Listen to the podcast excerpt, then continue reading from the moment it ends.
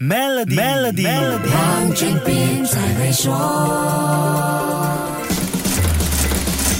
你好，我是黄俊斌。新冠疫情对世界造成的改变还在发酵中，硅谷银行的崩塌可以说是残酷的反射。二零二二年疫情大爆发，全世界按下了暂停键，但各国控制疫情扩散的封锁措施却刺激了全世界的数字化。那段关在家里的日子，线上会议、线上学习、线上销售，通通成了一种必须。各种能够上网的电子产品都卖断货，初创企业和大型科技公司突然都赚翻了。很多公司把他们发工资和业务开销用的钱存到了硅谷银行，硅谷银行收到庞大的存款，跟其他金融机构一样，把这些现金进行投资。他买进了大量的美国长期政府债券，只持有部分的现金资产。接下来的故事就是全球通货膨胀高涨，美联储激进加息抑制通胀，加息后利率上升，造成债券价格下跌，硅谷银行的债券投资就亏了大本。如果能够持有这些债券到届满，那还可以拿回本金。可是去年糟糕的经济搞得科技业遍体鳞伤，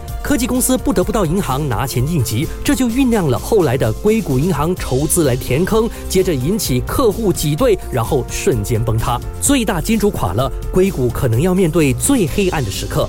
如果取回存款的事处理不好，很多公司将没有钱发工资，资金链断裂和裁员潮危机随时都会出现。不止美国，其他国家的中央银行也开始审查硅谷银行在他们国内企业和金融的参与程度。这一次被震荡的，除了科技公司，还有加密货币公司和美国的中小型银行。市场也在思考，美联储会不会因为这件事放缓加息节奏？美联储的任何决定都必定影响全世界的央行。先说到这里。更多财经话题，守住下星期一的 Melody，黄俊斌才会说。